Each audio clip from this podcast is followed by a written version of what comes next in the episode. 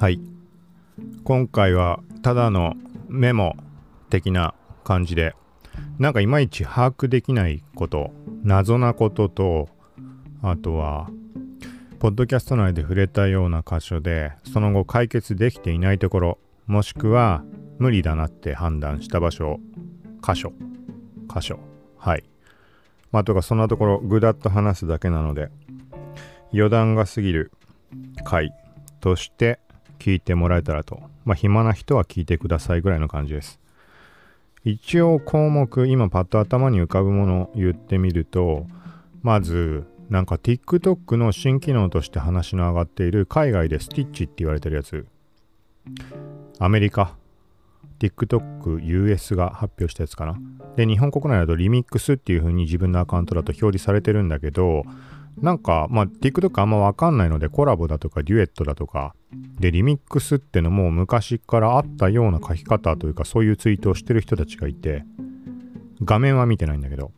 らちょっと新機能なのかどうなのかわからないあでもちょっともう話し始めちゃったね。まあいいか、まあもうこのまま順番に話そう。はい。ちょっとその TikTok が下書きにしてあって新機能なのかどうなのかっていうのがちょっと判別つかないので、昨日か昨日の深夜、丸1日ぐらいも経ってるはずなんだけど、日本のメディアもなんか記事上げてない気がするし、うん、それで調べてみてもなんか出てこないんだよね。だからもうはるか昔からそういうことがあるのかわかんないけど、日本版の TikTok の方ではもうすでにあった機能で、それが US 版で追加されたとか、うん、よくわかんないけど、機能的には、まあ、他の人の動画を取り込む、5秒間指定して、動画の前半に取り込んで、その後ろに自分が撮影するみたいなやつ。なんかそんなのあった気するけどね。見たことあるような気もするけど、ちょっとこれまあわかんないなと思って。はい。で、他にも同じようなので、インスタグラム、これ、ちょこちょことツイートをしたんだけど、なんかね、ふと、Facebook のストーリーズを見ていて、Facebook ストーリーズなんてまず見ないんだけど、そしたら、あの、メンション付き、アット誰々ってなってるものが、まあ、ストーリーの中にいくつかあって、で、なんか、インスタグラムのプロフィールに飛べるものがあったんだよね。何人か、ストーリー投稿してるやつ見て、メンションつけてるものがあると、そこを押すと、インスタのプロフィールを見るって出て、で、飛べる。はい。で、なんかそういう感じになったのかなと思って、もしかしたらこれも昔からなのかもしれないけど、個人的に把握しているのは、あの、インスタから Facebook にクロスポスト、同時投稿した際にメンション付きだと、そのメンションの対象のアカウント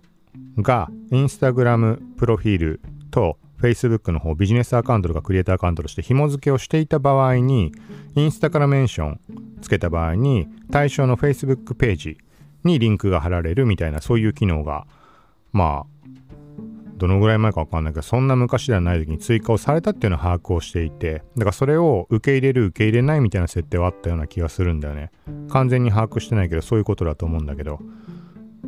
うん。だから自分自身のことで言う考えたとしたら誰かがインスタ上でインスタストーリー内でメンションを、まあ、俺に向けて設定してストーリー投稿したでその人が Facebook にも同時投稿したってなると Facebook ストーリーズその人の Facebook ストーリーズの中についてるメンションっていうのは元は俺のインスタのアカウントにメンションで、まあ、ID 名になってるわけだけどそこをタップした時には対象の俺自身が紐付けしてある連携してる Facebook ページに飛ぶっていう認識でいるんだけど、もうそこがそもそも間違いなのかもしれないけど、まあ、何にしてもインスタグラムプロフィールって出るものがあって、で、いろんなパターンを試してみたんだよね。自分の手持ちのアカウントで。で、それはいくらやってもできなくて、で、たまたま Twitter 上での出来事の流れで、インスタに Twitter 公式アカウント、Twitter 上の Twitter 公式アカウントのスクショをインスタストーリーに投稿しました。で、その時にメンションで公式 Twitter アカウントにメンションつけて Facebook にもクロスポストして、で、Facebook ストーリーを見たら、そこは Instagram プロフィールを見るって出て、タップするとインスタプロフに飛べるんだよね。はい。で、まあわかんないのが、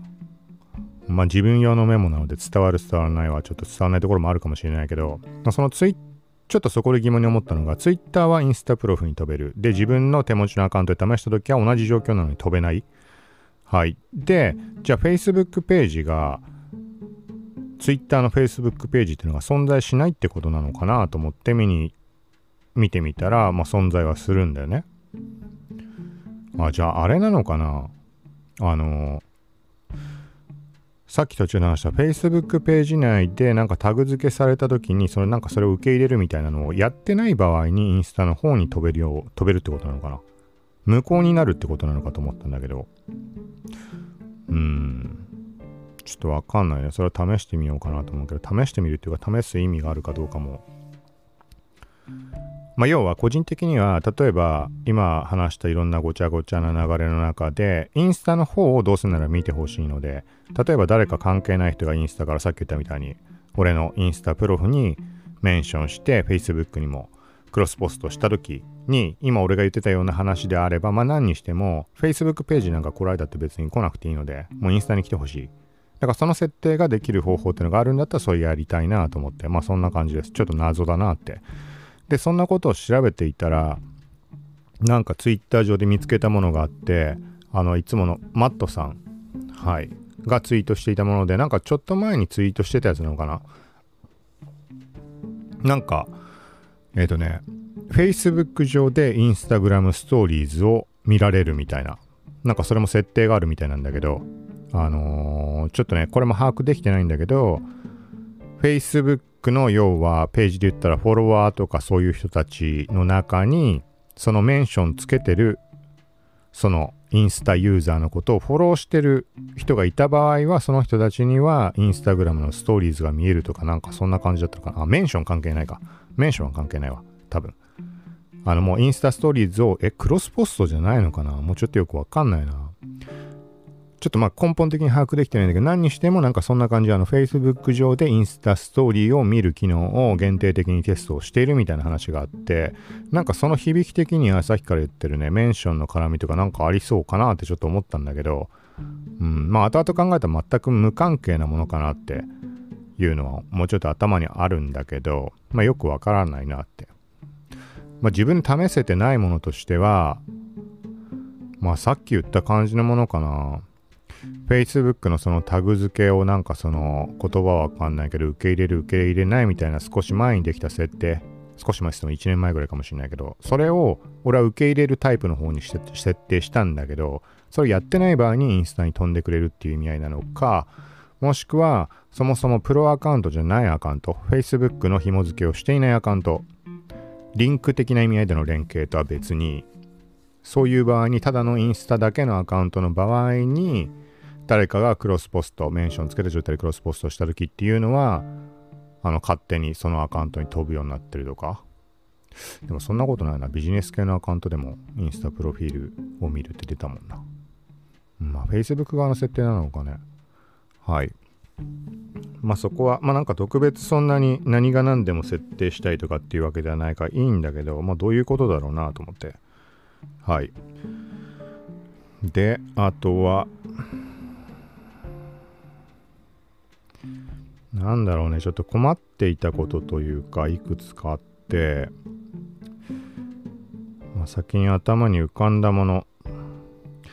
えっ、ー、と、ここ何回かで触れていた、ワードプレスのブログを Amazon ポリっていう、まあ、AI で読み上げさせて、ポッドキャスト配信もするっていうもの。はい。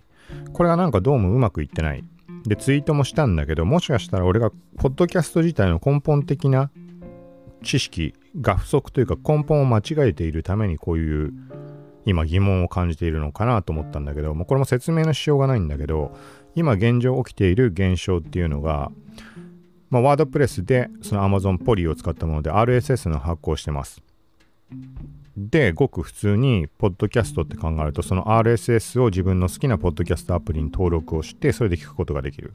はい。まあ、ここの理解は間違ってないと思うんだけど、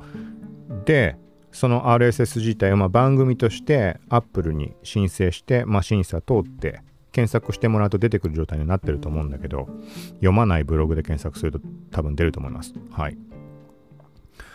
で、そのまあ聞くときとか番組とか番組でもいいしエピソードのところに行ってシェアで、まあ、リンクのコピーみたいなのをやると RSS になってるんだよね。そのワードプレス側で発行してる RSS。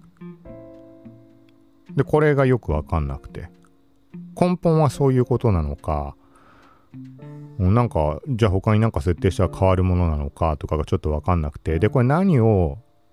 対象にそれをに疑問を感じてるかっていうと、ポッドキャストに増えたのってアンカーからなので、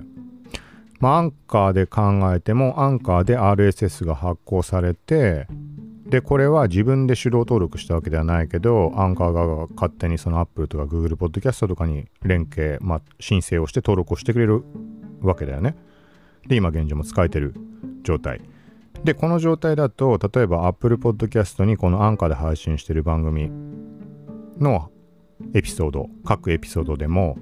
番組のところでも行って URL をコピーした場合っていうのは Apple の Apple Podcast の URL になってる。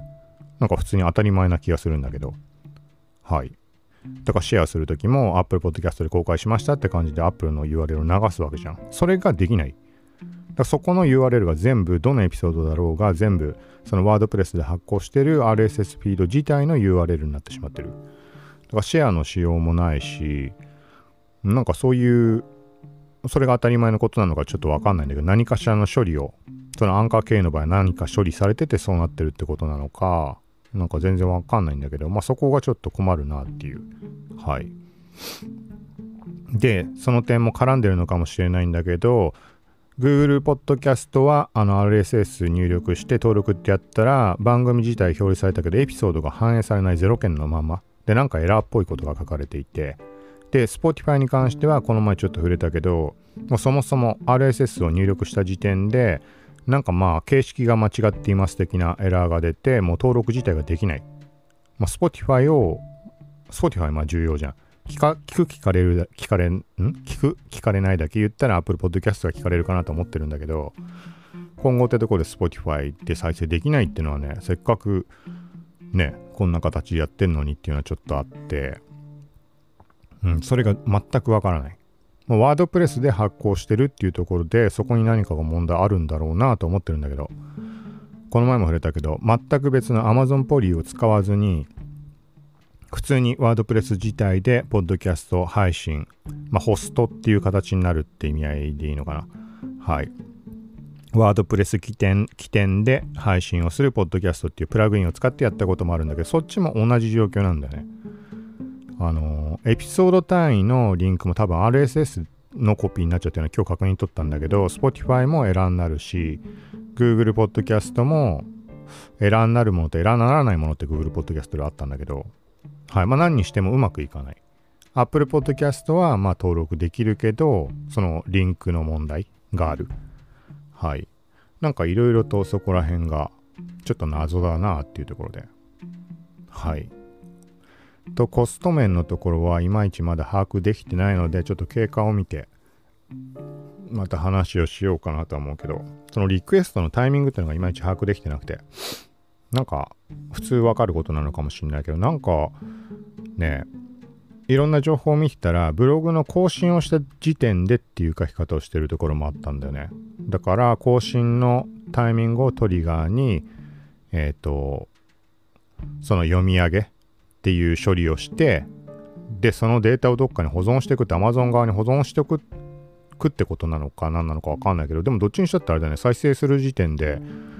Amazon 側から呼び出してるってことになるよね。違うのかなそうすると呼び出してる時がリクエスト回数。リクエストはそういうことか。回数だから。で、文字数判定っていうのは更新時ってことなのかな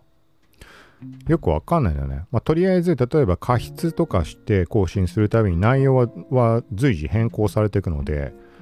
うん、なんか考えようによって言ったらとんでもないことになっちゃうんじゃないかなって。まあ、単価自体は特別高くないから、あのー、早い段階で気づけば、これはもうちょっと金かかりすぎだなって分かれば、そこで止まる、止めればいいだけなんだけど、うん、それはならそれでね、早い段階でもう把握したいじゃん。なんか、こういうふうに音声配信、音声版始めましたとかって今、ポッドキャスト内でも言ってるし、ブログにそういうの載せようかどうかとか、ツイッターでも流そうかどうかって考えてるんだけど、ね、途中で、やっぱやめたみたいになってしまうんだったら、うん、早い段階でそこら辺は判定できた方がいいなと思って。はい。まあそんなところです。で、もう一個なんか音声絡みのであったんだよな。ポッドキャストの、うーん。なんだっけな。あとなんかあったんだよな。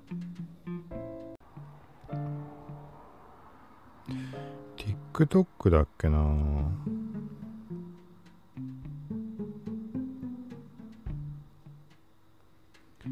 疑問的なやつだよね。まあ一番疑問に思ったのはまあそのインスタのプロフィールを見るってやつかな。だから多分これは今回上がったニュース、Facebook 上でインスタストーリーズが見られるっていうのとは多分関係ないかなとは、まあ今改めて眺めててもちょっと思ったけど。あとはまあ全然関係ないけどなんかインスタストーリーでさっき Twitter 公式にメンションつけたみたいな言ったけどなんかあの 足跡に公式ツイッターが残ってたね。ツイッター見てくれるものなのか、普段からそういうものなのかどうかってわかんないけど、うん。なんか閲覧者のとこにツイッター公式がありました。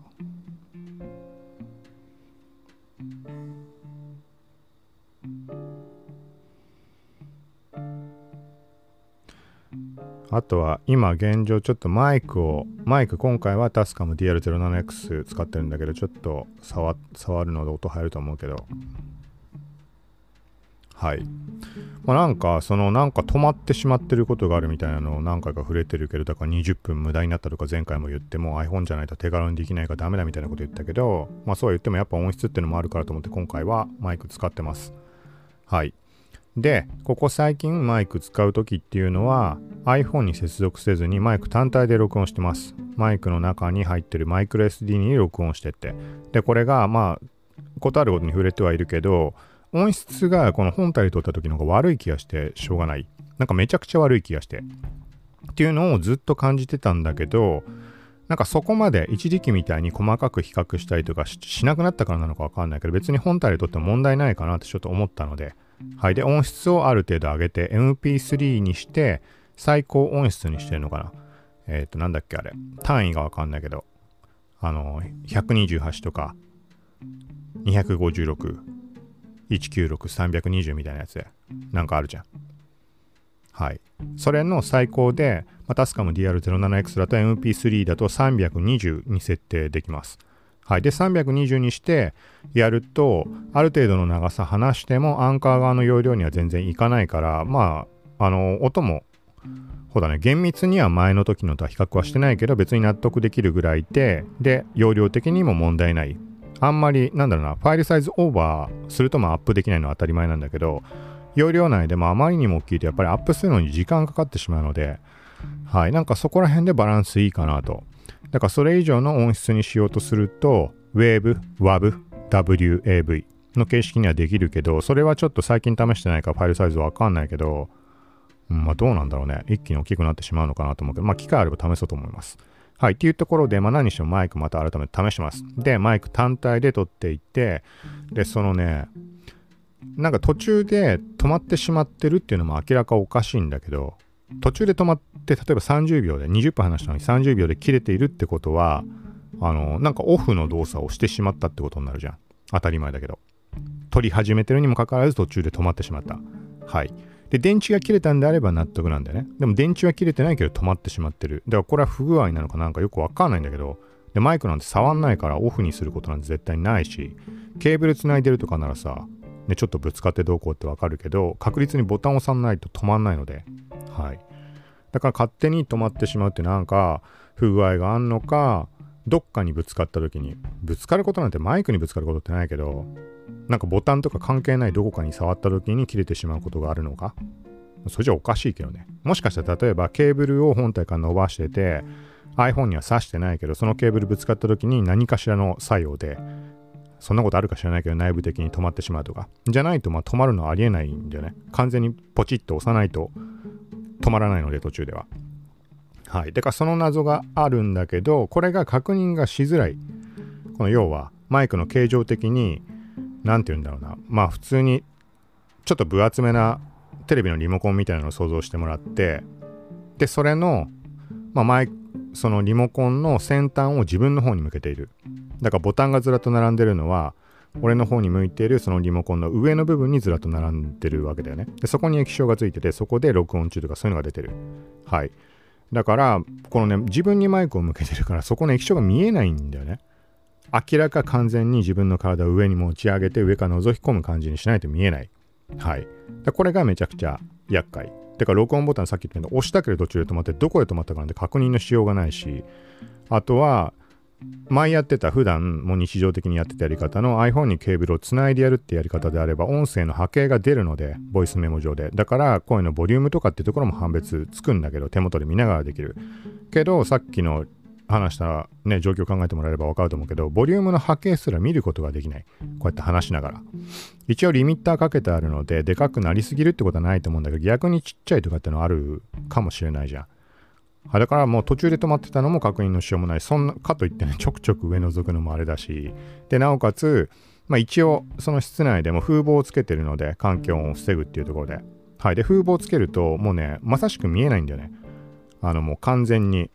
なんていうの、先端のところがモコってなっちゃってるから、液晶の部分がちょうど隠れてしまう、視界から。はい。まあいろいろあるんだけど、で、マイクのこの向きもいろいろあるじゃん。ま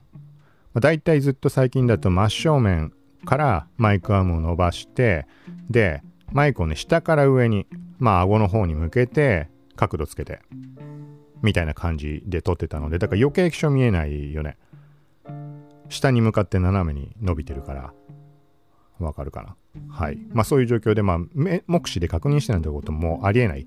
はい。っていうのをまあ本体だけでやった時にそこすごいデメリットだなと思っててだからそれでもう録音できてないとかなんかそんなのとかもあったりしてで今回はまあ同じことやってるわけだけどちょっとパターンを変えてマイクの角度を上から下にしました。はい。これ音の拾い方結構違ったりとかっていうので昔テストしたことなんかもあるんだけどはい。まあ上から下。上からっていうほど上から下ではないけど、まあ、要はマイクのケツの部分が上に上がってまあ、先端の部分が自分の顔の方に下に下がって唇の方に向かっている。だからそのさっきの下から上ってパターンに比べるとまだ液晶が見やすい。ほんのちょっとした差だけどちょっと顔上に上げれば一応液晶かろうじて見えるのでで風防もちょっとだけ手前にずらしてある。はい。でこれはまあとは言っても、ね、今ちょっと音入ると思うけどこのね何かしらボタンを押さないと液晶が明るくなってくんないから結局把握しづらいんだよね。うん。なんかすごいここがまあここはどうしようもないとは思うんだけどまあ今ちゃんと録音中になってるから大丈夫だとは思うんだけど、ちょっと謎なんだよな。今これだけもう撮れてるってことは別にね、マイクロ SD の容量オーバーとかってことでもないわけだし。と他にもこのね誤動作しないようにってことだと思うんだけどレコードボタン赤いボタンはいこれを1回押して待機状態にしてもう1回押した時に録音開始するようになってますこれがなんかねあのうまく押せてなくて始まってない時そもそも始まってない時ってのもあったような気がするので、うん、なんかいろいろ微妙だなと思って。うんって言ったって本当これはもうどうにもならないとは思うんだけど。だからね押しミスっていうのはまあ防げるじゃん。開始したの確実に確認すればいいわけだから。けど途中で勝手に止まってしまうっていうのはもうちょっと謎すぎてちょっと困っちゃうね。不思議なことに iPhone 単体の時っていうのはほぼほぼ起きたことないので、起きたとしても iPhone のケーブルの接触の問題だったりとかだと思うので、うん、そうなると結局やっぱり iPhone つないで録音、もうモニターしながらみたいな、その波形見ながら。うん、じゃないとちょっと怖いなって。時間ばっかり無駄になって。はい、みたいな感じです。かといってね、まあどうしようもないよね、ほんとこればっかりは。その価格面のところ、これで考えて1万5000円ぐらい、アクセサリーセットとかで、セットで1万5000円ぐらいか。その後なんか、ちょっと値段上がって、Amazon 上とかだとプレネみたいな感じになってた時期もあったんだけど、まあ、その価格帯、そももうなんだろう、音質とかそういうの考えたら、あとはごくごく普通な機能とかそういうところ考えるとめちゃくちゃ使い勝手がいい。パソコンにもスマホにも直接 USB まさして、iPhone はまああのなんかカメラアダプターみたいなのやんなきゃダメだけど、うん、簡単に使えて高音質とかいろんなところは満足なんだけどなんか使えば使うほどさっき言ったようなところのデメリットもあるなと思って。うん、あとはまあよく触れたけど電池の切れが早いような気がするとか。そうだね。かといってまあだからこれ以上やりようないよね。あの 何ていうの？例えばカメラとかで言ったらバリアングル。あの、液晶の部分の角度変えたりとかセルフィーモードみたいに手前に向けたりとかってできるじゃん。ああいうものがあれば確かに今回言ってる悩みは解決するわけだけど なんかねそれつけるってのもそこをやるかっていう話じゃん。ね。うんでもなこういうふうにちゃんとやるんであればあ見えないと厳しいよね。見えたらすごい便利だと思うけどこうやって話してる時にバリアングルみたいな感じでバリアングルってほどのことってなくてもいいけど何をもってバリアングルっていうかわかんないからあれだけどまあその液晶の部分が縦に起こせて起こした時には上下反転して俺の方に向いた状態でちゃんと見られるみたいな程度のものついたら結構ありがたいなとは思うかな。そんな需要があるのかわかんないけどはい。あとは、これはなんか設定、細かい設定で触ってないから何かできることもあるかもしれないんだけど、なんていうの、あの、上書き、オーバーライド機能とかってのもあったりするから、俺の知らないもので、これから言うところ、何か解決策もあるのかもしれないけど、録音開始した時のね、ボタンの音が入ってるんだよね、毎回。最近そのマイク単体でやったっていう回、ここ最近の3回は iPhone で撮っちゃったけど、その前あたりだと、毎回ね、冒頭で多分、ちょっとしばらく間が空いてると思います。で、途中でカチッって一回入ってると思う。それが録音開始の音。だから事前録音みたいなのになって音を拾ってるからってことかな。普通に考えてね、入るわけないよね。はい、まあそういうところと、プラス、もう一点、えっ、ー、と、なんだっけな。開始時の話。そう、だからその間が空いてしまっているっていうのは、本当にスタートしてるかっていうのを目視で確認するために見てるから間が空いてしまってるっていうのもある。ちょっとそこ謎な感じじゃん。なんかもうちょっとスムーズにできたらいいなって思ってしまうんだけど、はい。だから今、今回は時々覗きながら、まあ、やってるけど、まあ、液晶暗いし、マイク触ったら音入るし、うん、なかなかね、まあ、完全にうまくいくってのは難しいね。まあ、やっぱそう考えると、本当まあ、俺で言えばスマホ、iPhone に接続しての方が、なんかむしろ楽かなっていう気もちょっとしてきた。安定感って意味で。はい。まあ、みたいな感じで今回はぐだっと話をしました。今回触れた内容でその後解決できたとか答えが何か分かったとかそういうものあればもうちょっとこの疑問点の方を簡潔に話した上で答えに当たるところまたシェアできればと思います。はい。ということで今回のまあ録音ちゃんと今まで今も出てるから撮れてるはずだけどこれでなんか停止してなんか消えてるっていうか途中で切れてるみたいなことになったらまたあれだね。今こうやって話したって、あのもう誰にも聞いてもらえないってことになるけど、そうだった場合。はい。ということで、まあ無事に配信できることを祈りつつ、祈りつつというか、はい。まあちょっと今回はこれで終わりにします。さようなら。